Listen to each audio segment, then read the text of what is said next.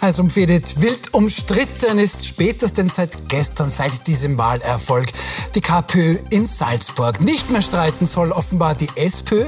Andreas Babler möchte seine Partei jetzt versöhnen. Und gestritten ist er auch heute in Berlin geworden. Da ist der dortige Klimaprotest heute nahezu eskaliert. Dann besprechen wir diese Themen mit unseren drei Gästen. Wir beginnen mit Alfons Heider, Ex-Mr. Opernball, Generalmusikintendant der Burgenländischen Musiktheater. Da gehören natürlich auch die Seeverspiele Mörbisch dazu. Schön, dass Sie da sind, Heider. Danke für die Einladung. Zum ersten Mal bei uns Anna Schneider, Journalistin, Chefreporterin bei der deutschen Tageszeitung Welt. Von 2014 bis 2017 auch politisch aktiv bei den Neos. Seit letztem Jahr auch Buchautorin. Herzlich willkommen. Hallo. Und Veronika Born-Mehner, sehr geschätzte Stammgästin, Arbeitsmarktexpertin, Buchautorin und Vorsitzende der Gemeinwohlstiftung Kommunen. Herzlich willkommen. Danke für die Einladung. Und jetzt, meine Damen und Herren, eine Bitte auch an Sie, beziehungsweise wenn Sie bei uns mitmachen wollen, ganz einfach. Wir blenden Ihnen jetzt einen QR-Code ein. Das können Sie mit Ihrem Handy jetzt abfotografieren. Dann gibt es für Sie die Puls 24 App und wenn Sie da registriert sind, dann bitte schicken Sie uns Ihr Feedback zur Sendung. Teilen Sie uns auch Ihre Wünsche mit. Welche Gäste möchten Sie gerne mal hier sehen, beziehungsweise welche Themen sollen wir besprechen? Apropos Themen, Thema 1. Marx und Mozart titelt da heute die kleine Zeitung passend und tatsächlich der ganz große Gewinner bei der Salzburg-Wahl gestern, das sind die Kommunisten, die KPÖ plus. Schauen wir mal auf das offizielle Wahlergebnis nach gestern. Die ÖVP stürzt quasi auf Platz 1 ab, landet aber klar an erster Stelle. Die FPÖ legt auch stark zu, plus 6,9 Prozentpunkte, 25,7. Die SPÖ verliert etwas und da ist jetzt schon auf Platz 4 die KPÖ, 11,7 Prozent, ein Plus von 11,3 Prozentpunkte. Die KPÖ überholt damit die Grünen und auch die Neos. Frau Schneider, jetzt waren doch jahrelang die Kommunisten irgendwie von der Bildfläche verschwunden in Österreich. In Graz stellen Sie die Bürgermeisterin, Sie sind im Steirischen Landtag und ja, jetzt auch in Salzburg im Landtag. In der Stadt Salzburg wird man sogar die zweitstärkste Kraft. Sind die jetzt gekommen, um zu bleiben? Ja, es schaut ein bisschen so aus, oder? Wobei ich ja irgendwie schmunzeln musste, als ich diese News vernommen habe aus Berlin, weil mir sehr viele Leute darauf angesprochen haben. Und ich frage mich auch, wie es möglich ist in einem der reichsten Länder irgendwie, die es so gibt, dass die Kommunisten unter dem Titel, über den wir gerne noch streiten können, ähm, wieder lohnfähig werden. Aber es wundert mich eben aus dem Grund nicht, dass da, ich habe wirklich 2021 mit LKK, eben der Grazer Bürgermeisterin, ein Interview geführt und sie hat zwar jetzt nicht die große Chance auf den Bund oder so ausgerechnet, aber meinte da schon, ja, ja, wir müssen klein starten oder zumindest mal die, die Großstädte so erobern und hat da schon Salzburg erwähnt. Und mir noch gedacht, ja, schauen wir mal, aber es finde ich ehrlich gesagt mehr als spannend, jetzt rein politisch zu beobachten, dass in Österreich irgendwie nochmal Kommunisten salonfähig werden. In einem der reichsten Länder dieser Erde, Frau Born-Mehner, den Rechtsruck besprechen wir quasi nach jeder Wahl. Jetzt müssen wir heute zum ersten Mal auch einen Linksruck besprechen. Ist das nur ein Phänomen oder ist das jetzt ein bisschen die Zukunft? Die SPÖ kann ja da offensichtlich nicht mehr mit, das übernehmen das quasi die Kommunisten. Ich glaube, Salzburg ist da ein bisschen eine spezielle Situation, genauso wie Graz, weil da einfach seit fünf Jahren eine Gruppe von 70 bis 100 Personen extrem aktiv ist, die mit dem Wahlkampf nicht wie andere vor zwei Monaten begonnen haben, sondern eben seit fünf Jahren wirklich am Laufen sind, extrem sichtbar sind, extrem engagiert sind, extrem bemüht, wahnsinnig konsequent in dem, was sie machen, tun und fordern ähm, und das alles ein sehr, sehr stimmiges Bild war. Also nicht nur, weil sie sehr, sehr aktiv sind im, im öffentlichen Raum, und ähm, sehr, sehr viel und sehr, sehr gute Social-Media-Arbeit auch machen, sondern weil sie eben dadurch, dass sie auch in Salzburg einen Teil ihrer Gehälter abgeben, halt auch wirklich in der Sozialberatung viel machen, Menschen tatsächlich weiterhelfen, viel vor Ort sind und vor allem auch, wie ich finde, eine sehr, sehr kluge Strategie haben, wo sie hingehen. Also der Kai Michael Dankel wohnt selber in Lehn. Das ist jetzt so ein, ein Stadtteil von Salzburg, der jetzt nicht so wunderbar schick ist. Und sie haben sich wirklich auch gezielt angeschaut, wo wird wenig gewählt, wo wird rechts gewählt und sind genau dorthin gegangen. Und das auch sehr, sehr erfolgreich.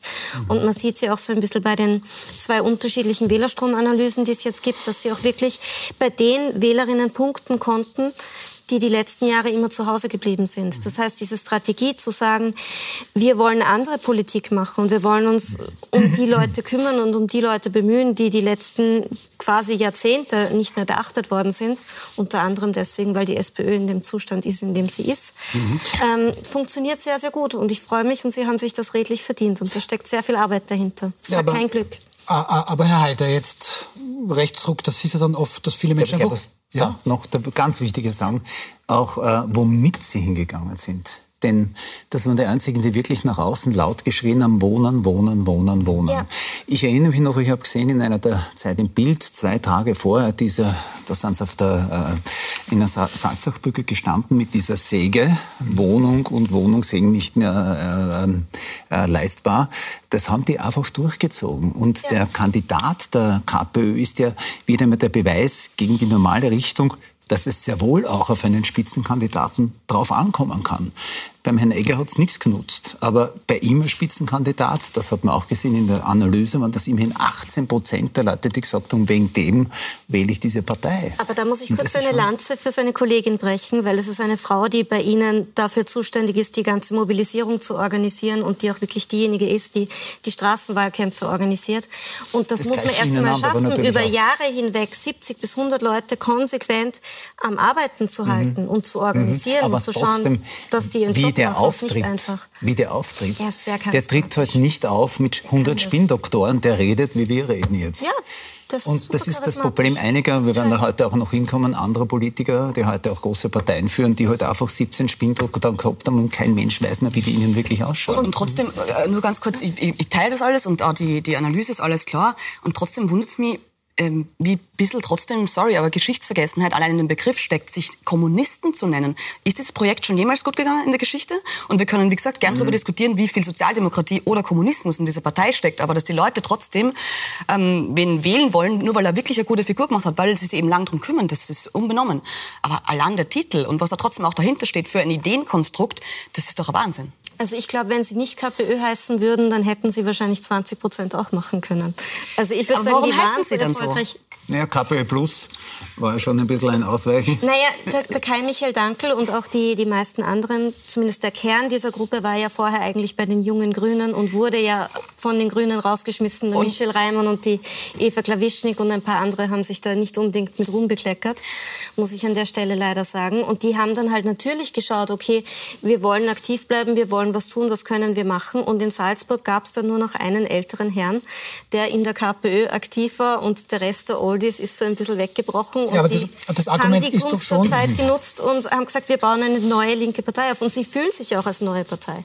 Also die, weil ich, ich habe den Kai letzte Woche getroffen und er erzählt mir so, ja, wir als neue Partei. Und ich dann so, du Kai, ihr seid aber eigentlich nicht so neu. Und dann ist quasi erst wieder der, die, der Ruck ah ja, stimmt eigentlich KPÖ. Aber Herr Heiter, wie ist das bei Ihnen, das, das Thema KPÖ oder Kommunismus? Frau Schneider sagt, das Projekt ist ja noch nie gut gegangen. Ja. Und, und jetzt auf einmal gibt es die neuen Kommunisten, die sind die Lieben? Oder neuen Kommunisten, das sind nicht die Lieben, aber die neuen Kommunisten müssen zeigen, was sie zusammenbringen, was sie schaffen.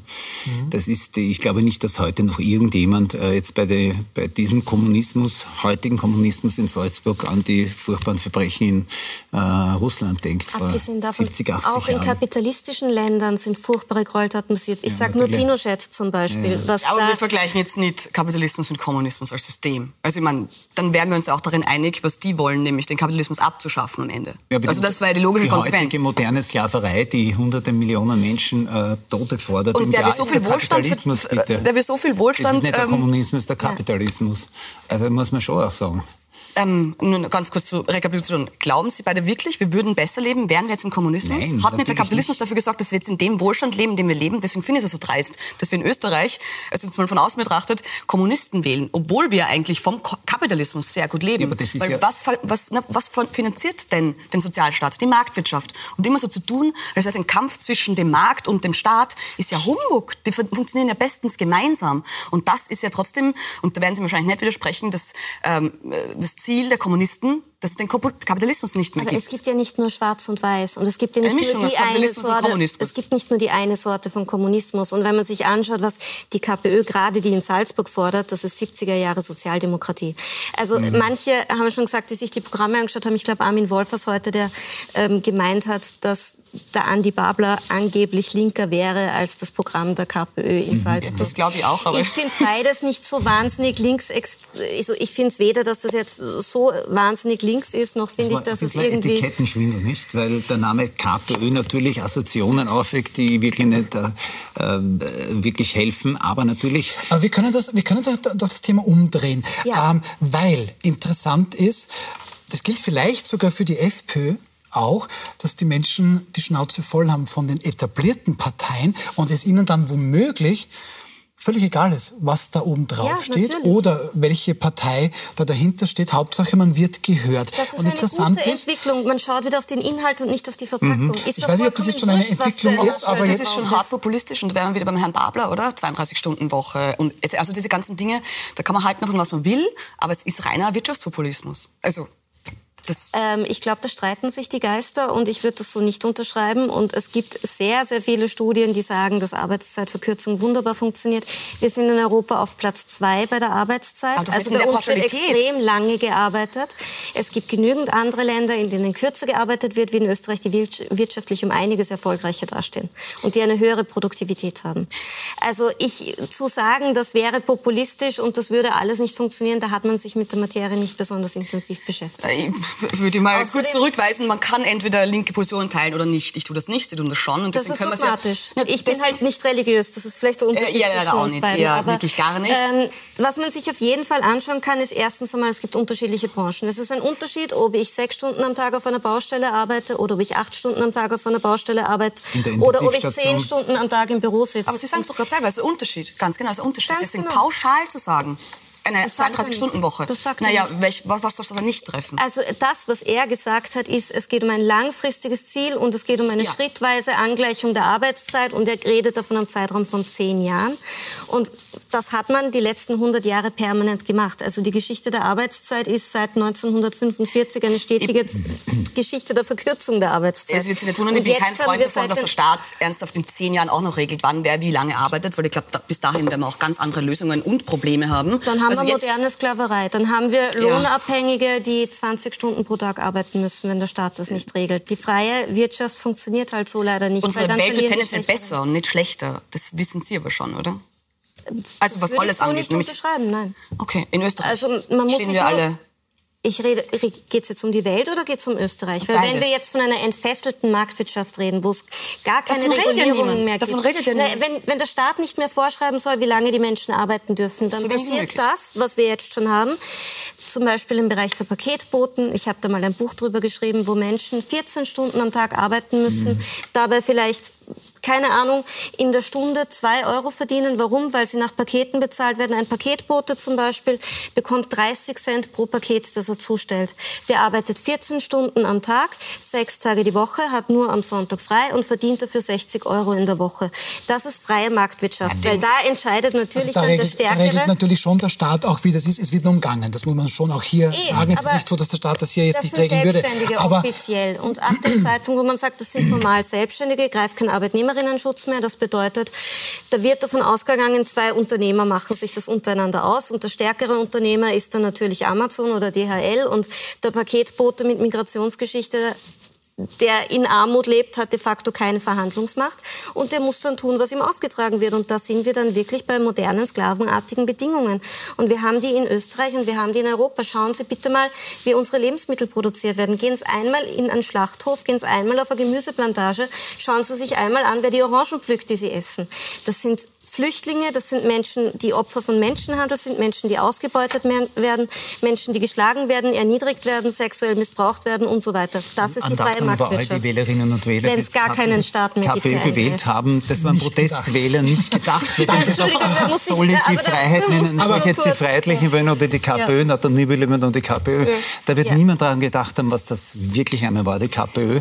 Man denkt aber eher daran, was die schlimm, FPÖ für viele ist, ja. Aber da hat man gesagt, na, dann nehmen wir das kleinere Übel. Kann, könnte ich mir vorstellen, dass das einige gesagt haben. Aber Ja. Hören wir doch mal, Kai Michael Dankel heißt der Mann, der hier die KPÖ in Salzburg in tatsächlich lichte Höhen gebracht hat. Es ist dann natürlich die Frage, was hat er denn vor mit seinen 11,7 Prozent? Das hier. Wir haben aber auch als KPÖ Plus gesagt, dass wir antreten, damit die nächste ÖVP-geführte Landesregierung ein kritisches Gegenüber hat, das sich darum kümmert, dass Themen wie leistbares Wohnen nach der Wahl nicht wieder unter den Tisch fallen. Und ich glaube, ein Grund, warum sehr viele Menschen heute auch KPÖ Plus gewählt haben im Bundesland Salzburg, ist, dass viele Menschen ein starkes Zeichen setzen wollten, dass sie sich eine andere Politik wünschen. Eine Politik, die nicht nur vor der Wahl, wie es alle Parteien machen, das Blaue vom Himmel versprechen, sondern eine Politik, die auch nach der Wahl sich dann wirklich darum kümmert, dass die steigenden Wohnkosten von den Mieten über die Betriebskosten bis zu die Heizkosten, dass die runtergehen. Und Aber ich sage selbstkritisch dazu, natürlich freuen wir uns sehr über das Vertrauen, das uns da entgegengebracht wird heute, über die Hoffnungen, die man in uns setzt. Aber nur weil KPÖ Plus in den Landtag einzieht, wird noch keine einzige Miete günstiger. Na, ist das nicht verdammt ehrlich? Ich finde das grandios. Ich, das, ein Politiker, der nach ich seinem fulminanten Sieg sagt, wir werden jetzt die Hosen runterziehen. Vor allem langfristig sehr, sehr klug, weil es wäre jetzt eine strategisch extrem dumme Entscheidung zu machen, was die Neos das letzte Mal gemacht haben, nämlich sich sofort für ein Beibaggerl hergeben, dass da jede Glaubwürdigkeit verlieren, jedes Profil verlieren und dann gleich wieder rausfliegen. So. Also, und ich habe übrigens niemals diesem Herrn seine Glaubwürdigkeit, Ehrlichkeit gar mhm. nichts abgesprochen. Ich teile seine politischen Ansichten nicht, das kann jeder machen, aber ja, ja. auch in der Analyse widerspreche ich dem nicht. Aber trotzdem ist ja die Frage, was resultiert daraus? Ja, er kann jetzt starke Position machen, ist gut für ihn. Ich frage mir eben eher, ähm, was bei den nächsten Landtagswahlen so abgehen wird. Das dauert ja eh noch ein bisschen. Wir wählen dann in für ja, Nächstes Jahr wird der Bürgermeister gewählt. Wenn wir, ja. wenn wir uns die Ergebnisse anschauen, ich glaube, der könnte es sogar schaffen, so, also Bürgermeister also, zu werden. Das interessiert mir. Ja. Also ganz kurz, nur, nur damit ich allen sage, in Salzburg Stadt tatsächlich erreicht die KPÖ plus 22 Prozent. Die ÖVP Drei Prozent mehr, 25 Prozent. Ja. Darauf werden Sie ansprechen. Das ein Amtskollege von der Grazerin. Ne? Ja. Ja, aber das ist frischer Wind. Ich habe gar nichts dagegen, dass sowas passiert. Vielleicht werden die anderen munter. Und das ja, ist Diskursverschiebung, weil wir endlich wieder über die Grundbedürfnisse der Menschen reden mhm. und nicht über irgendwelche xenophoben, rassistischen Angstvorstellungen von ja, aber, aber äh, Frau Bornmänner, das muss, muss ich ja. dann schon sagen, 11,7 Prozent KPÖ, 25,7 FPÖ. Also das, was Sie an, ansprechen, funktioniert mindestens doppelt so gut. Aber, jetzt aber stellen wir uns vor, Sie würden nicht KPÖ heißen und wir stellen uns vor, Sie hätten jetzt nicht fünf Jahre gearbeitet, sondern zehn oder 15. Und das ist eben das. Die wollen ja nicht von heute auf morgen, die sind ja pragmatisch, die sind ja klug, die wissen ja, von heute auf morgen verändere ich nicht alles. Aber sie haben was in Gang gesetzt und das, was jetzt in Österreich passiert, und das macht mich richtig euphorisch, also ich, mich, mich freut das total, der Diskurs wird verändert. Wir reden nicht mehr nur davon, dass uns irgendwelche Menschen aus dem Ausland bedrohen und dass uns irgendwelche Leute irgendwas wegnehmen, sondern wir reden über Wohnen, wir reden über Arbeitszeit, wir reden über die Grundbedürfnisse der Menschen, wir reden darüber, wie Wirtschaft gestaltet werden soll, dafür, dass es den Menschen gut geht. Das ist eine radikale Diskursverschiebung, die so in den letzten zehn Jahren in Österreich nicht stattgefunden hat. Und allein dafür muss man Kai Michael Dankl und auch Andi Babler, wie ich finde, Das könnte man natürlich, Frau Schneider, auch jetzt der Teuerung und dem Krieg in die Schuhe schieben. Ohne die beiden Dinge würde man vermutlich kein Wort über Wohnen verlieren oder nicht mhm. viel. Ähm, ist es, ist es das jetzt? Wir können auch mal schauen, was denn die politischen Themen sind, die Wählerinnen und Wähler gerade umtreiben. Das gibt es in folgender Grafik. Da ist nämlich ganz weit oben natürlich die Teuerung, dann die Sicherung der Energieversorgung, Flüchtlinge und, äh, Flüchtlinge und Integration, was Frau Born-Mehne anspricht, kommt erst unter Anführungsstrichen auf Platz drei. Ähm, knapp dahinter Klimawandel, Kampf gegen Korruption. Das interessiert die Österreicherinnen und Österreicher angesichts der anderen Themen ein bisschen weniger. Die Corona-Pandemie ist hier schon quasi durch. Der untere Balken ist quasi der letzte April, der obere ist dieser April, also aktuell. Das bedeutet, Teuerung ist ein ganz großes Thema. Da hat die Bundesregierung, und jetzt können wir auch auf die anderen ähm, Zahlen schauen, die ÖVP hat stark verloren, die Grünen haben auch verloren. Die Bundesregierung kann dieses Bedürfnis offensichtlich nicht decken. Oder auch nicht die Landesregierung in Salzburg.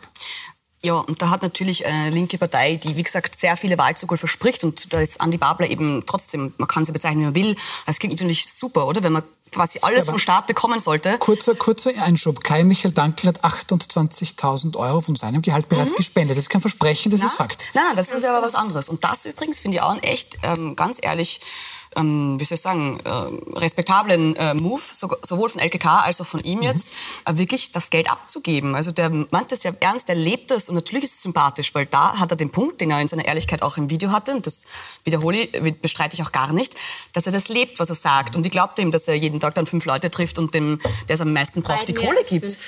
Komplett, aber, aber anders als Sie, trotzdem bleibe ich dabei. Ich habe mich euphorisiert die Aussicht auf, in 20 Jahren leben wir im, im kommunistischen Österreich eher mäßig. Es geht nicht darum, dass die dies brauchen. Kommunismus sind wir weit entfernt. Ja, Niemand redet wo, von aber irgendwo fängt es ja, irgendwo ja an, das ist extrem linke Politik. Und das kann man gut finden es oder nicht. Es ist nicht extrem. Also Extremismus ist, ein, ist eine wissenschaftliche ja, Radikal aus. Ist egal. Radikal so. ist in Ordnung, ja, ist, So, radikal links. Ich frage mich nur immer in einem Land, das dermaßen vom Staat gepampert wird in jeder Hinsicht. Wir haben einen fetten Sozialstaat. Wir haben so. über ob eine Million armutsgefährdete Menschen in Österreich. Haben 1,3 Millionen nicht, Armutsgefährdete. Jedes fünfte Kind kriegt nicht eine warme Mahlzeit Iva, pro Tag Babler, in Österreich. So, trotzdem, unser Sozialstaat Nein, ist Volkshilfe in dem Fall, seine Studie. Ja, nur eine Studie, die der Andi Babler sonst was. Dann müssten wir sich anschauen, wo die Milliarden versickern und warum sie nicht dort ankommen, wo sie sollten. Zum Beispiel aber, in korrupten ja, Systemen. So, da sind so, wir uns, glaube ich, einig. Ja, sind wir uns sehr einig. Aber ähm, dann einfach zu sagen, wir gehen mit der Gießkanne drüber und wir verstaatlichen nochmals jetzt schon verstaatlicht ist. Sozial gestaffelt. Man findet bei Andi Babler keine Gießkanne. Das macht die so. ÖVP. ja. Gut, ähm, Herr Haider, wir sprechen dann noch über die SPÖ. Ähm, können Sie da ein bisschen Ordnung reinbringen? Ich höre da jetzt, ich höre da jetzt raus, da kommt, da kommt der böse, da kommt, da kommt der böse Kommunismus. Ja. Da höre ich raus, die böse freie Marktwirtschaft unterdrückt uns und macht uns lohnsklav. Äh, ist wirklich ein bisschen übertrieben. Das ist nicht die Art von Kommunismus. Auch äh, der ja, aber sind nicht, sind nicht beide Sorgen, sind nicht beide Sorgen ein bisschen übertrieben. Es gibt arme Menschen, aber wir sind jetzt nicht der Tschad. Sind nicht, sind nicht also beide Sorgen ein bisschen na, übertrieben? Nein, nein, nein, wenn jedes fünfte oder wenn wirklich Kinder massiv armutsbedroht sind, dann haben wir in ist das, glaube ich, sofort, dann haben wir schon ein Problem. Wir sind eines der, eines der reichsten Länder der Welt. Jetzt sage ja nicht, dass die ÖVP und SP und die Grünen und NEAS nichts dagegen versucht haben zu unternehmen. Sie haben es zu wenig aufgebracht, sie haben es zu wenig ge, äh, gesagt, sie haben es zu wenig... Too little, too late und es war eben Gießkanne. Es war einfach, warum hat jemand wie ich einen Klimabonus bekommen, zum Beispiel? Also es wurde halt einfach gesagt, ja, wir geben jetzt allen ein bisschen was und das findet niemand gut. Also das würde ich auch Ihnen zurechthalten, dass die, die jetzt abgemahnt worden sind durch schlechte Zahlen, 7% dort verloren, dort verloren, dort verloren, das sind die Regierungsträger, die sind natürlich in den letzten vier Landtagswahlen, das haben wir gesehen, wahnsinnig abgewatscht worden. Es ist immer so, dass Regierende, wenn es Krisen gibt, die Ersten sind, die fallen. Der Kommunist, also der kommunistische Robin Hood aus Salzburg, äh, wunderbare, äh, wunderbares Wort, äh, hat natürlich bis jetzt keine Fehler machen können, äh, ist aufgefallen durch seine extrem sympathische Art. Man erfährt Sachen, dass er Geld hergibt. Ähm, er geht aufs Wohnen. Ähm, er hat keinen Spin-Doktor, der ihm vorgibt, wie er sich zu bewegen hat, Ein wie er Mensch, redet. Der normal redet, ja, herrlich. Und das ist das, was hier. So selten, das, aber das ist, das ist die Realität offenbar. Das scheint ja. die Realität. Und dadurch muss man dem jungen Mann natürlich auch eine Chance geben. Ich nehme an, der wird schon an seine Grenzen stoßen, wenn er mal zu Sachen kommt, wo Sie sagen, ja, das ist nicht der böse Kommunismus. Ich glaube, dass die Urform des Kommunismus äh, diesem Herrn völlig egal ist. Das glaube ich auch. Und das glaube ich wirklich. Der ist nämlich kein Dogmatiker. Das, das, das, das weiß ich nicht. Also ich will ihm jetzt nichts unterstellen, aber nochmal, ich habe in Berlin, jetzt endet gerade diese Phase der rot-rot-grünen Regierung und da sind die Linken halt schon, wie man sich vorstellt, so deutsche Wohnen enteignen oder diesen großen Konzernen. Also da geht schon um diese Kernthemen, die mich schaudern machen. Enteignungen, einfach so um also, des Gemeinwohls willen. Aber Liberale der alten Schule waren ja immer dagegen, dass Konzerne zu groß werden, weil eine freie Marktwirtschaft bedeutet ja auch, dass es fairen Wettbewerb gibt und der kann ja nicht stattfinden, wenn es Monopole gibt. Und Deutsche also Liberale Wohnen, für Enteignung, ich glaube, das, das ist ein richtig schönes Märchen. Erstens einmal wird das von denen Rekommunalisierung und nicht Enteignung genannt mhm. und zweitens einmal wurde es in der alten liberalen Schule sehr wohl noch so gelebt, dass man erkannt hat, dass Monopole, also Konzerne, die zu groß sind und dementsprechend fairen Wettbewerb verhindern. Davon reden wir aber in Berlin. Wir reden zu wenig davon von den Deutsche Wohnen ist definitiv Ja, aber das war einfach nur wirklich Misswirtschaft und dann einfach zu glauben, durch einen Enteignungsmove könnte man es regeln. Aber ich wollte eigentlich wirklich nur dazu sagen, dass man sich schon davor fürchten kann, wenn man sich fürchten möchte, was zu viel linke Politik, nämlich radikal linke Politik bedeutet. Die rechte Politik ah, aber das sind wir ja, so sicher. Ich brauche überhaupt keine radikalen. Aber dann schauen wir doch mal, schauen wir mal Das eine ist eine reale Gefahr und das andere ist ein Hirngespinst. Und auf das, ja, aber das, das, das ist halt schon ein Das sagt die andere Seite genau, genau ähm, seitenverkehrt. Kommen wir ich kann noch nicht zum Verlierer kommen, sondern ich komme jetzt zum nächsten großen Gewinner. Das ist die FPÖ. Marlene Swarzek, die FPÖ, Obfrau in Salzburg, ist, was die Vorzugsstimmen betrifft, überhaupt auf Platz eins im Bundesland Salzburg. Ähm, allerdings Herr Haider, Wilfried Haslauer, der ÖVP-Landeshauptmann, der hat es nicht so mit der FPÖ wie Niederösterreich das vielleicht. Ja. Aber Kann das sein, dass das für die FPÖ, die überholt ich die hätte SPÖ? nie geglaubt, dass Niederösterreich so eine Regierung haben würde, wie sie sie heute haben. Und es trauen Sie sich nicht zu sagen, was in Salzburg passiert. Nein, ich weiß es nicht. Mhm. Ich weiß es nicht. Ich kann es wirklich nicht sagen. Ich glaube, dass der Haslacher wirklich gut beraten wäre, das nicht zu tun, Mhm. mit den Blauen zusammenzugehen. Ich hoffe nicht. Aber ich weiß es nicht. Es passiert, also dieses Nieder ich, ich war felsenfest davon überzeugt, dass das nie passieren wird, dass Niederösterreich diese Regierung kriegt. Also ich glaube, moralische Skrupel wird er keine haben. Ich glaube, er nimmt einfach das, was, was am billigsten wird. Ich glaube aber, dass er in dem Fall das Glück hat, dass ich befürchte, ähm, dass der David Egger den großen strategischen Fehler machen wird, sich sehr, sehr billig herzugeben und dass es dementsprechend dann wieder schwarz-rot wird. Ja, da kann man Wenn der David warum- Egger das gleiche macht wie der Sven Jagovic in Niederösterreich zum Beispiel unter Forderung stellt, dann wird er halt halt mit der Marlene Swatze koalieren. wirklich nicht sinnvoll, dass man einen Spitzenkandidaten, den niemand kennt, von zehn Plakaten auf neun Riesenplakate draufhaut und von den Ideen und den Forderungen, die sie politisch haben, ein Plakat hat. Äh, die Wahlhilfe, äh, der das Egger ist sehr sympathisch, äh, ist völlig sinnlos gewesen. Die Leute haben nicht gewusst, wofür die SPÖ jetzt steht Das ist dort. das Problem. Ja. Ja. Da sind wir uns einig. Äh, und deshalb äh, äh, ist das. Beide, die beiden Damen sind sich einig. So. Nur, nur, dass Ja, ich, das macht das ist, wollte sagen, das ist seltenst vorgekommen. Bitte, Entschuldigen Sie, ich habe Sie, hab Sie unterbrochen. Äh, ich glaube, dass man dass, dass, dass einfach äh, zu spät war, dass auch Haslauer äh, auch viel zu spät, natürlich als, als, als schwerer Landeshauptmann, äh, der hat das gespürt. Ich bin mir fest überzeugt, dass der das gespürt hat. Äh, und äh, es war zu spät. Und ich wü- würde auch wirklich behaupten, dass äh, Landeshauptleute in Wirklichkeit nicht die Macht haben, denn wenn der Bund nicht mitgeht in den meisten Dingen, wenn Europa nicht mitgeht, können die machen, was wollen. Und die Landeshauptleute jetzt verantwortlich zu machen für den Krieg in der Ukraine, äh, für die neue Inflation, verantwortlich kann man sie alle machen, dass nichts oder dass wir das Gefühl haben, dass nicht genug dagegen unternommen wird, ja. Aber verantwortlich für die Situation im Grund, dass das passiert alles im Moment, sind natürlich nicht die Landeshauptleute oder die Staats ehemaligen staatstragenden Parteien, die zahlen halt jetzt die Rechnung. Das haben das haben wir uns einig, dass die Regierenden dann immer da sofort abgewatscht werden, wenn etwas nicht passiert, wenn etwas nicht funktioniert. Ich gebe Ihnen recht, es gibt Bundesagenten und Landesagenten, wo man Land Salzburg einen Vorwurf machen kann, ist zum Beispiel die Flächenwidmung. Also die Bodenversiegelung und die Zersiedelung in Salzburg. Meine, ich, eben, ich komme ja von dort, man muss nur 20 Kilometer über die Grenze nach Verlassing fahren, man hat eine komplett andere Landschaft, weil ja. die Flächenwidmung dort einfach nur verrückt ist. Also das ist zum Beispiel was, das hat Salzburg schon selber verbrochen. Wohnen ist auch etwas, dafür ist Salzburg eigentlich verantwortlich, das funktioniert tatsächlich nicht. Da haben sich die Neos, die hatten ja das Wohnressort leider wirklich nicht mit Ruhm bekleckert. Deswegen, Also im- im- ich vermisse sie auch nicht. Also die waren halt jetzt... Also im, im Durchschnitt bra brauchen die Salzburgerinnen und Salzburger 44 Prozent Ja. ihres Haushaltseinkommens für Wohnen. Das ist schon sehr, sehr viel. 40 Prozent sagen, die Banken ist da oft die Grenze, es ist deutlich drüber. Aber weil Sie Neos angesprochen haben, Frau Van Mena, ähm, die Neos verlieren beinahe die Hälfte ihrer Wählerinnen und Wähler fliegen nicht nur aus der Landesregierung, fliegen auch aus dem Landtag raus. Ich nehme sie noch mal kurz zusammen. Die Kommunisten ziehen mit bald 12 Prozent ein. Die Neos fliegen raus. Ja, aber wie soll denn ein, ein Regierungspartner, der mitregiert, auch ein Regulator sein? Da hat die Opposition natürlich viel leichter. Die zahlen in, in, Deutschland, in Deutschland heißt diese schöne Nicht immer ähm, Deutschland, wir sind Gott sei Dank anders. Ja, man kann ja, man kann ja auch, auch über den Tellerrand schauen. Okay. Ich wollte eigentlich nur einen schönen Aber so Wortvergleich Teller. bringen. In Deutschland heißt es Ampel und in Salzburg war es Dirndl. Das war. Ja. Und da lachen alle sich herzlich. Ja, ich finde es auch super. Aber Die Dirndlformen sind schön, Entschuldigung. Ist- ja.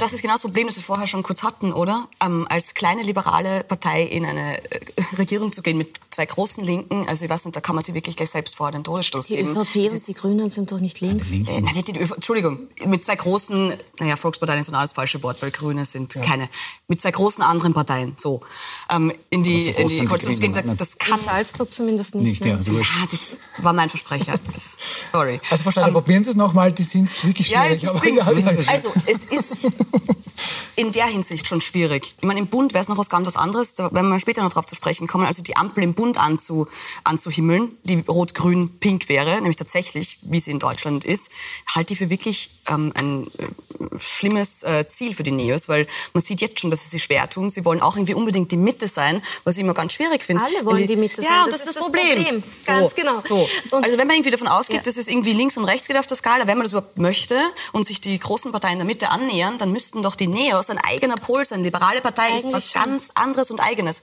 Und je öfter sie rufen, wir sind die Mitte, desto weniger nimmt sie irgendwer ernst, weil die Mitte, danke, die gibt schon circa 25 Mal. Und was im Bund auch teilweise gemacht wird bei NEOS, ähm, glaube ich, gibt den Menschen auch nicht unbedingt das Gefühl, dass sie eine konturenscharfe liberale Partei sind. Weil wenn man ab und zu mit den Grünen liebäugelt, ab und zu mit der SPÖ, wie gesagt, kann man alles gut finden und wählen, aber dann braucht man die NEOS nicht. Und ich weiß nicht, wie viele Menschen noch böse sind ähm, aus Corona-Tagen, aber wenn die einzig liberale Partei in Österreich für die Impfpflicht ist, dann muss man sich ehrlich gesagt auch nicht wundern, dass die Menschen in Österreich nicht mehr wissen, was liberal ist, also was politisch hm. liberal ist. Es gibt ja böse Zungen, die sagen, das haben sie in Österreich noch nie gewusst. Ja, ja na, ist, also ich ja. weiß schon, das ist ein zartes Pflänzchen Liberalismus in Österreich, wie auch in Deutschland, das ist kein Unterschied fast. Aber dann wäre es doch sinnvoller, das kleine Klientel, das es gibt, offensichtlich, sonst bin ich ein Mensch hier, ähm, dass man das bedient, oder? Und wirklich liberale Politik macht, anstatt zu schauen, wie komme ich irgendwie ums Verrecken in eine Regierung? Ich meine, man sieht, was man davon hat, gar hm, nichts. Und am Ende gibt es keine liberale Partei. Und da kann ja niemand was da, dafür haben. Das also, Todesurteil in jeder Demokratie noch an, aber hast nur Mehrheiten finden. Ganz genau. Und das ist doch schrecklich, weil wir sollten doch alle dafür sein, dass es alle Parteien gibt. Ich bin auch dafür übrigens, dass es die Kommunisten gibt zur Wahl, weil ich für ein pluralistisches Spektrum bin. Ganz es muss genau. alles geben. Und deswegen finde ich es so schade. Und übrigens, ich war nie aktiv bei der NEOS, ich war nur dort im Parlament Mitarbeiterin, also nie Parteimitglied. Aber deswegen will ich natürlich trotzdem, dass es sie gibt, unabhängig davon, wie ich persönlich ticke. Aber das ist einfach so selbstzerstörerisch und das macht mich traurig. Aber selbstzerstörerisch ist ein wunderschönes... Nicht in die Regierung. Haben Sie gehört, selbstzerstörerisch ist ein wunderschöner Begriff. Wir kommen dann gleich zur SPÖ. Da beginnt heute die Mitgliederbefragung. 40 Tage exakt am Jahrestag, nachdem der große Bruno Kreisky seinerzeit zurückgetreten ist. Der Grund, er hat die absolute Mehrheit verloren und 47,6 waren dem Sonnenkönig dann doch zu wenig. Wir sind gleich wieder zurück. Bleiben Sie dran.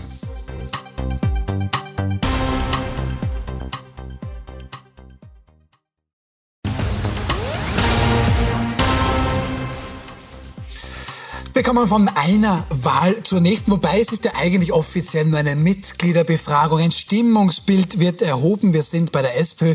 Da hat heute die Mitgliederbefragung offiziell gestartet. Herr Heider, die Stimmung bei der SPÖ, das ist jetzt aber schon eine längere Phase, die war schon mal besser. Wir wissen nicht wann. Aber sie war schon mal besser. Die Salzburger SPÖ hat jetzt auch wieder weiter verloren. Streng genommen das mit das schlechteste Ergebnis mhm. ever der SPÖ in Salzburg. Ja, und Bundesgeschäftsführer Christian Deutsch, Herr Haider, hat folgende Erklärung dafür.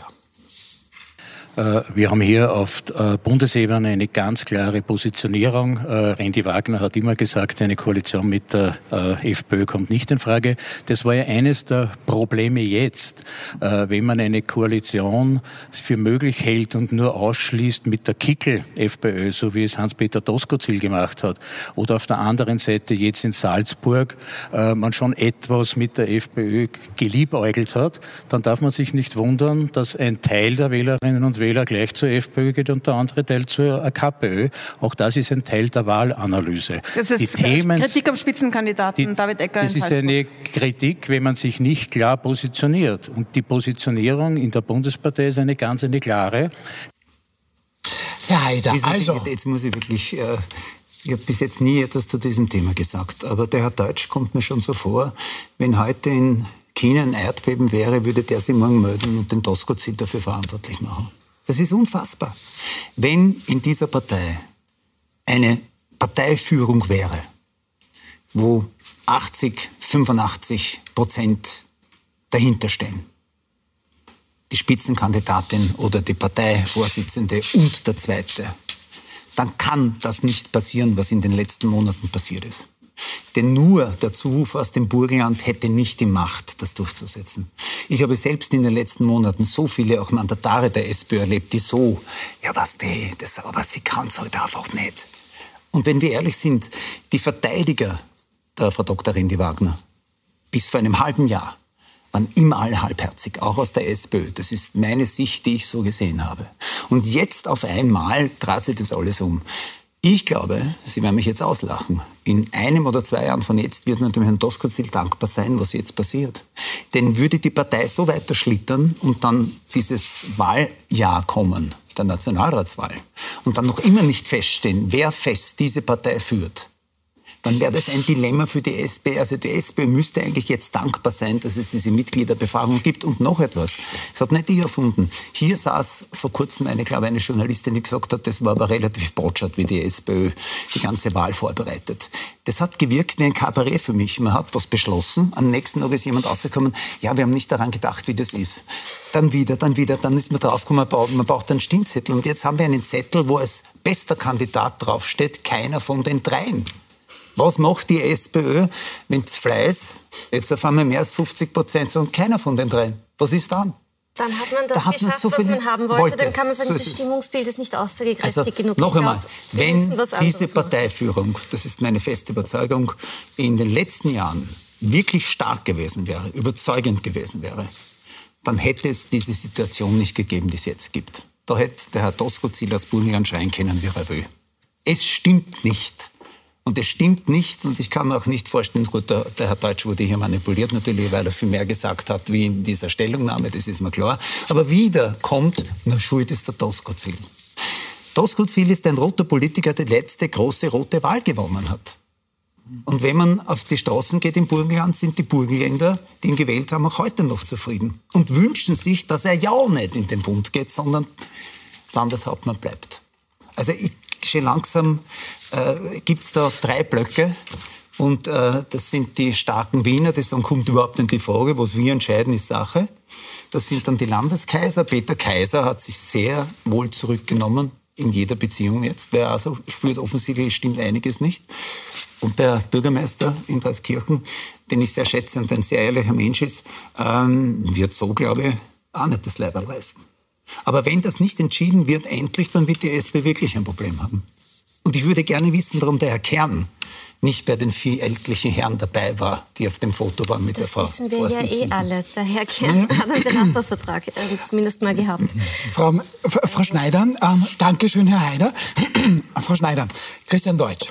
Der scheint eine Partei oder seine Partei in vier Lager gespalten zu haben, nämlich in seines, das Rendelager, Doskozil, Babler oder Keiner. keinen von denen. Ja. Ähm, ist Christian Deutsch, wie er jetzt meint, seine Richtung mit Randy Wagner, das wäre jetzt Teil der Lösung und nicht der böse Dosko? Oder ist der nicht mehr das Problem aus Ihrer Sicht? Na, also da muss ich ja dem Herrn Heider voll zustimmen. Es ist lächerlich, jetzt den, das, das Wahlergebnis aus Salzburg irgendwem zuzurechnen, weil ich meine, das ist schon der ganzen Truppe in, insgesamt einfach Natürlich. zuzuschreiben. Wenn die SPÖ nicht weiß, wer sie ist, wie soll denn der Wähler wissen, wer sie ist und warum sollte sie dann wählen? Also ich glaube, das ist in diesem Fall zumindest in einer Perspektive sehr einfach zu analysieren.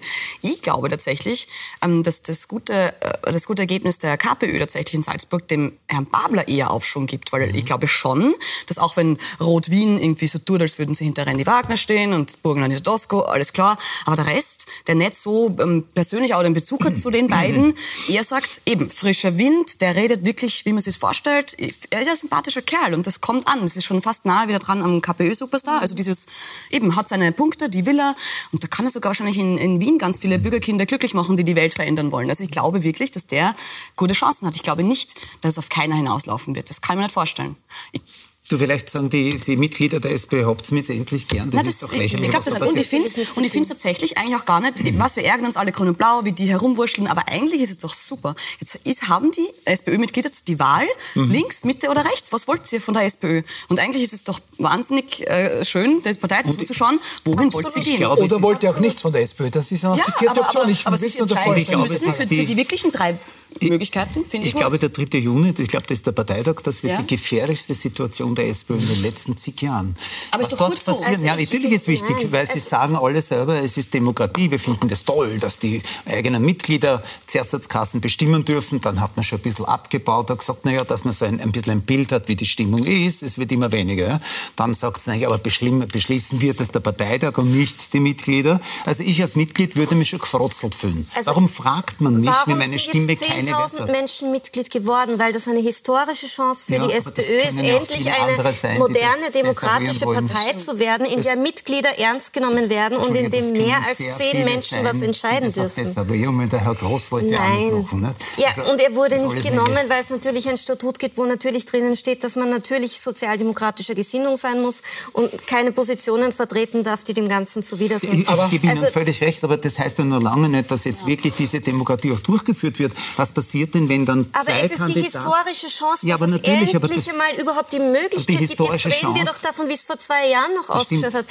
vor zwei Jahren waren da noch so die viele... Die historische Chance ist der 3. Juni dass da entschieden wird, was die Mitglieder sich wirklich wünschen. Und wenn das so ausgeht, dass der Herr Bürgermeister 31 Prozent hat und die Frau Rendi Wagner 31,2 Prozent. Und wenn es der 10. Oktober wird, ist es mir egal. Es gibt so viele Menschen wie mich, die die letzten 10, 15, 20 Jahre lang darauf gehofft haben, dass sich endlich einmal in dieser Partie was tut und dass endlich einmal ein paar Sesselkleber ja, Platz ist, machen und dass diese ja Partei nicht, endlich wieder atmen Juni, kann. und das ist jetzt das, was realistisch... Aber diese Befragung ist doch noch kein Aufatmen, die Entscheidung. Nein, die Entscheidung aber es hat was begonnen. Es ist ein Prozess in Kraft getreten. Und es ist jetzt zum ersten Mal so, dass tatsächlich darüber diskutiert wird, was in dieser Partei passiert und wofür diese Partei steht. Ja. Und das ist die letzten zehn Jahre nicht passiert. Ja. Das, also die letzten 10, 15 Jahre war die Partei de facto tot. Und da gab es keinen inhaltlichen Diskurs mehr. Da gab es ein paar Apparatschicks, die allen anderen befohlen haben, was sie zu tun haben. Und alle haben gesagt, Werner, der Kurs stimmt und alles war wunderbar. Und die Leute haben wenn Wahlen war, durften sie Kipferl verteilen und einen Tafel hochhalten und ansonsten hatten sie in der Partei nichts zu melden. In, und jetzt Schutz sind wir nehmen. endlich in der Situation, dass die Mitglieder die Möglichkeit haben zu sagen, das möchte aber, ich von meiner Partei gut, haben. Aber und das ist eine großartige einig, dass das ein Chance. Problem. Alle österreichischen Parteien waren, das war bei der ÖVP nicht viel anders, überhaupt nicht. Ja, aber ich, die, genau die ÖVP ist ja noch viel kaputter als die SPÖ. Also ich würde jetzt in keinster Weise sagen, aber dass die ÖVP eine gesunde Partei über die Möglichkeit, aber das Und deswegen sind auch die ehemaligen Großparteien ehemalige Großparteien. Ja, aber ihr habt das schon schon klären. Einfach den anderen nicht ausreden lassen. Aber das mache ja ich nicht. Aber ich finde ich find, nein, es spannend, auch, auch, auch wenn man Ihnen beiden jetzt zuhört, da spürt man schon noch ein bisschen, warum es eben die Suche nach Alternativen gibt, warum eben in Salzburg vielleicht Menschen sich jetzt bei der KPÖ Plus wohler fühlen und natürlich bis zu einem Drittel der Wählerinnen ja. und Wähler bei der FPÖ, weil eben genau das nicht mehr lustig ist, egal was der Herr Natürlich Deutsch jetzt so sagt oder nicht. Wir, sind wir uns einer Meinung, ja. dass der böse Burgenländer schuld daran ist, Gott sei Dank, dass man sich jetzt gezwungen fühlt, diese Mitgliederbefragung zu machen? Ich glaube, der böse Niki Kowal und der böse Andi Babler haben da ein großes Stück dazu beigetragen. Also ich würde das jetzt nicht Na, dem Doskozil alleine zuschreiben, aber ja, der Doskozil war halt der, der ordentlich gezündet Schaut, hat. So, der Babler, der Babler ist der gute Bube und der Doskozil ist der böse Bube, oder? Sind wir uns da einig? So werden es nämlich einige in Wien sehen. Der Herr Babel ist auf jeden Fall der Positive in dieser Runde und der Herr Toskatz ist der Negative. Der Andi Babler macht lächerlich. etwas, was sehr, sehr klug ist. Der Andi Babler streitet nicht mit, der Andi Babler beleidet niemanden, der Andi Babler ist nicht untergriffig, der Andi Babler zündelt nicht, sondern der ist konstruktiv. Der sagt, das möchte ich machen, das möchte ich mit dieser Partei erreichen und das ist das, wo ich hin will. Und das hat so lange kein Politiker in der SPÖ mehr gesagt, leider mhm. auch keine Politikerin. Ich wurde mal gefragt, Danke. wofür Doris Burris steht hier an dieser Stelle. Und ich musste sagen, ich habe keine Ahnung. Ich wüsste auch nicht, wofür steht ein Christian Deutsch, außer für Beton. Äh, was anderes fällt mir nicht ein. Aber beim Andi Babler ist es so, dass er sagt, wofür er steht und was er haben will. Der streitet nicht mit, der ist nicht untergriffig, der verteilt keine Watschen, sondern der sagt einfach nur, dafür brenne ich, das will ich machen. Und das ist was, damit kann er Menschen begeistern. Und das ist auch der Grund dafür, warum es auch genug in Wien gibt oder in Oberösterreich, wo ähm, die Granten der Partei sagen, wir stehen für XY, also wo für, andere sagen, sie unterstützen trotzdem. Für Anna Schneider und mich ist das sehr, sehr spannend. Ich würde Sie da jetzt ein bisschen Richtung Doskozil sehen, Sie ein bisschen Richtung Babler. Wir zwei schauen uns das von außen an und finden das sehr, sehr spannend. Kommen wir doch bitte noch abschließend zu unserem dritten Thema. Berlin lahmlegen. Klimaaktivisten der letzten Generation errichten heute in den Morgenstunden in der deutschen Hauptstadt Blockaden an rund 30 neuralgischen Punkten. Die Folge sind natürlich massive Staus. Mindestens 15 Rettungswegen werden im Einsatz behindert, können da weder vor noch zurück. Insgesamt kommt es auch zu 200 Festnahmen und teilweise wird er nicht mehr nur angeklebt, sondern man betoniert sich tatsächlich schon an die Straßen. Alfons Heid, in welche Richtung geht das denn ähm, noch weiter? Wie kommentieren Sie so etwas? Ich habe in Wien einmal äh, mich zusammengepackt und bin äh, auf die äh, Wienzeile gegangen und habe mit zwei so jungen Aktivistinnen gesprochen und mit denen hingehockert und, und das hat mich so wahnsinnig erschüttert, weil ich gesehen habe, mit welcher Inbrunst, mit welcher Überzeugung, mit welchem Schmerz die das wirklich gemacht haben, zwei junge Studentinnen. Und die haben hundertprozentig daran geglaubt, dass sie jetzt mit ihrem Akt hier etwas auslösen können, um diesen Planeten zu retten. Es hat keine, keine, keine, keine Frage von mir oder keine Bemerkung von mir auch irgendetwas verändern können. ich habe dann, weil ich gesagt habe, aber das Bild, das sie machen, ist ein anderes und das Bild, das man medial von ihnen auch erzeugt, ist ein anderes. Und die Menschen werden immer genervter und die Menschen verstehen das immer weniger. Ich habe große Achtung vor diesem Mut, wenn das keine gesteuerten Aktionen sind. Weil man behauptet ja auch angeblich, dass es manchmal auch wirklich gesteuerte Aktionen sind, äh, politischer Natur, um noch mehr äh, Wildnis in die Politik zu bringen. Ähm, aber ich glaube, das ist nicht der richtige Weg, um aufmerksam zu machen. Der richtige Weg würde zu Hause beginnen, in der Schule, wenn die Eltern, wenn die Schule Menschen erzieht zur Nachhaltigkeit. Äh, da muss man anfangen. Ich glaube, dass man jetzt mit Ankleben und mit Einbetonieren nicht wirklich viele Menschen erreichen wird. Anna Schneider, wir sprechen über Berlin, da kommen wir jetzt quasi in Ihre, in ihre, in ihre Heimat, in Ihre zweite. Ähm, wie sehen Sie das? Der, der Blocker, äh, da betoniert man sich an, jetzt schon an 30 neuralgischen Punkte, sind heute 15 Rettungswagen gewesen. Okay, gut, äh, die da blockiert worden sind. Wie sehen Sie das alles? Also das ist ja noch ein bisschen sogar ähm, milde ausgedrückt gewesen. Also ähm, nicht nur, dass man da keine Menschen mehr überzeugt davon, man bringt sie viel mehr gegen sich auf. In Deutschland mhm. haben nach vielen Wochen inzwischen sogar die deutschen Grünen, die denen ja am nächsten stehen würden, eingesehen, also sie formulieren es auch noch sehr nett, das ähm, tut der Sache einen Bärendienst. Ja, das stimmt, mhm. weil so überzeugt man wirklich niemanden. Also es sind wirklich politisch alle Freunde ähm, schon weg. Aber das Problem ist, diese Truppe, und das stimmt total, lässt sie ja doch niemanden irgendwas sagen. Die, mhm. die Medien lassen sie kalt, Politiker lassen sie kalt, andere Kritiker sowieso. Und in Berlin ist es aus Haare sträubend, hat der Kollege heute von mir berichtet, dass die, was sie machen könnte, nämlich die Polizei oder der Staat, so, dass die Staatsanwaltschaft äh, ähm, ermittelt wegen Bildung einer kriminellen ähm, Organisation, das machen sie noch nicht. Also sind sie sehr zurückhaltend. Und die will nicht verstanden werden. Ich bin nie dafür, dass der Staat irgendwo einschreitet, wenn er nicht muss. Aber was da eben ähm, so beginnt und wie Sie jetzt sagen, wenn man mit denen redet, das ist echt sektoid und das klingt so bös, mhm. aber ich meine es ernst, das ist ein, die, die, lassen nicht mit sich reden, gar nicht. Und das hat echt schon eigenartige Züge. Und es geht gar nicht darum, ob da jetzt 15, 20 oder 100 Rettungswegen nicht durchkommen. Wenn nur ein Mensch stirbt, was ist dann? Ich fürchte nichts. Ich fürchte, die werden sagen, ja, das wollten wir nicht, mhm. ganz schlimm, ganz schlimm und machen dann weiter. Aber das größere Ziel rechtfertigt das womöglich. Genau, und worauf warten wir? Also ich halte weder von den, das ist die Klima-RAF, äh, noch von den Verharmlosern wie, ja, das ist schädlich. Es ist erstens genau in der Mitte und zweitens muss man trotzdem irgendwas machen, um sie abzuschrecken. Und wie gesagt, ich mag das selber nicht sagen, aber die lassen sich in Deutschland ja auch von Strafen nicht abschrecken. Die sind verknackt worden und zu Geldstrafen schon verurteilt. Und es tut sie nichts. Aber also es ist, muss man, man muss sie gleich wieder verteidigen. Seit Jahrzehnten reden alle äh, vom dem Klima, das hin wird, alle. Und es geschieht nichts. Man hat den äh, Eindruck, so man, wir beschließen nicht. keine Dingsautos mehr, dann gibt es eine Autokonferenz, dann ist wieder alles anders. Es wird wieder um 30 Jahre verschoben, es ist furchtbar. Ich verstehe die Verzweiflung dieser Leute schon. Ich meine, wir haben die Grünen in Deutschland, die Panzer schicken, um den Frieden zu erzwingen in ja, der Ukraine. Ja, aber das ist ja, klingt ja sehr komisch, nicht? Ja, total. Du, also, äh, es ist, ich glaube, dass es, jetzt kann man das wieder nicht auf die Politik abwälzen, aber die Politik hat auch vielleicht überhaupt keine Chance mehr. Es, es gab einen, einen äh, CSU-Politiker, der gesagt hat, es ist schon zu spät, wir halten das nicht mehr auf. Es läuft Was so mir viel. wundert ist, warum geht einfach in Deutschland keiner auf die Straße, um für Atomkraft zu stimmen? Beispiel. Also das ist ja in der deutschen Politik der absolute Irrsinn des Jahrhunderts oder des Jahrtausends, ich weiß es nicht. Also jetzt die Atomkraftwerke abzuschalten, die letzten, die laufen, den Strom dann aus Frankreich und Deutschland, äh, Deutschland, Polen einzukaufen, das sind Dinge, wo ich mir denke, das, da, da läuft es gerade wirklich, wirklich schief in der Klimadebatte, weil das ist einfach klimaneutrale Energie. Da, warum ist denn da niemand dafür? Da klebt man sich lieber auf die Straße und ist, die Forderungen sind ja auch so wie ihre von der letzten Generation in Deutschland. Tempolimit, das 49 Euro Euro-Ticket und ein Gesellschaftsrat. Die, diese drei Maßnahmen, im Ernst? Das ist doch mhm. Wahnsinn. Frau Bornmänner, ist das, sind das die Helden unserer Zeit oder ist das eine Endzeitsekte, die alle erpressen möchte? Also ich glaube, dass die Klimabewegung eine ziemlich heterogene Bewegung ist und dass es da Na, sehr, sehr unterschiedliche na, nur Positionen gibt. Also nur letzte Generation. Das ist ja nur ein kleiner Teil der Klimabewegung.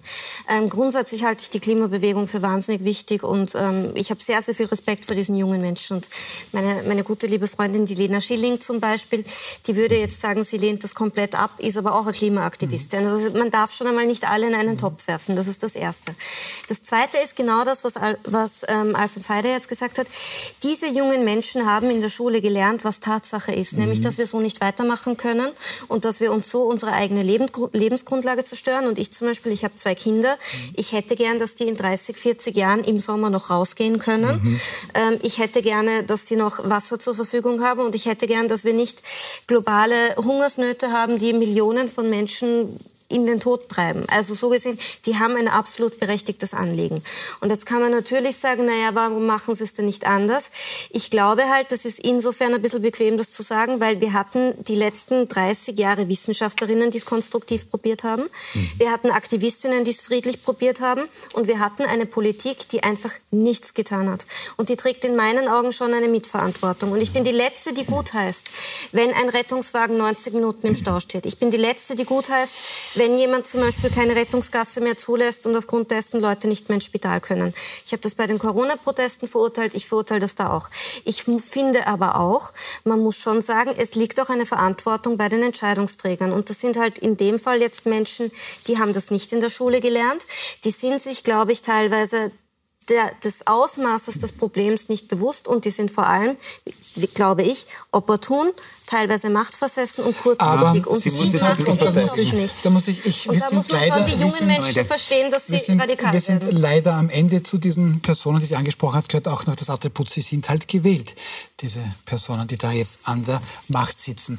Ähm, leider das ist viel zu kurz mit Ihnen dreien. Muss ich heute wirklich sagen, vielen herzlichen Dank an Sie alle. Vielen herzlichen Dank auch für Sie ans Zusehen. Morgen hier in diesem Studio Robert Willacker, Politikberater Lena Schilling, sie war schon angesprochen, Klimaaktivistin und Topjournalistin Anneliese Rohrer. Und hoffentlich sitzt sie hier neben mir.